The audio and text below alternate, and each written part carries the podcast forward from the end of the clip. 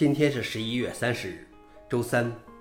本期是银河观察第八百三十六期，我是主持人银河老王。今天的观察如下：第一条，可根据自然语言指令进行《我的世界》游戏的 AI。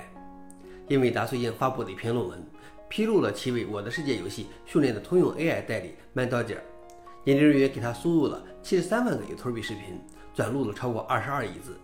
抓取了七千个维基网页，以及三十四万个 Reddit 帖子和六百六十条评论。人们可以用高级自然语言告诉麦刀姐的代理在游戏中做什么。不同于其他为电子游戏开发的 AI，他们往往只擅长特定的任务。研究人员开发了一个可扩展的训练框架，能够成功执行各种开放式任务的通用代理。消息来源：阿斯泰克尼考。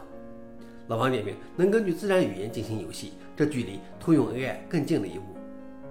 第二条是 GPT-3 可以写押韵的诗歌和歌词。OpenAI 宣布了 GPT-3 的一个新模型，人们发现它可以生成押韵的歌曲、打油诗和诗歌，而这是 GPT-3 以前无法产生的水平。用机器生成诗歌并不新鲜，甚至早在1845年，发明家们就已经想办法通过自动化来写出有表现力的诗句。但是专家们特别指出，GPT Three 的最新模型可以将有关各种主题和风格的知识整合到一个能写出连贯文字的模型中。消息来源：阿斯泰克尼考。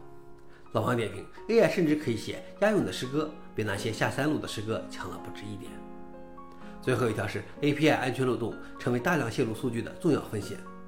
恶意行为者利用2021年12月披露的一个 API 漏洞，获得了超过540万推特用户的数据。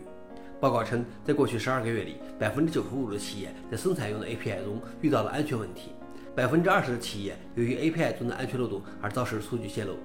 API 攻击的一个不幸的现实是，这些系统的漏洞提供了对前所未有的数据量的访问。消息来源：VentureBeat。老王点评：API 是一道通向内部的门，而设计一个完善安全的 API 的重要性往往被人忽视。好了，以上就是今天的硬核观察。想了解视频的详情，请访问随附链接。谢谢大家，我们明天见。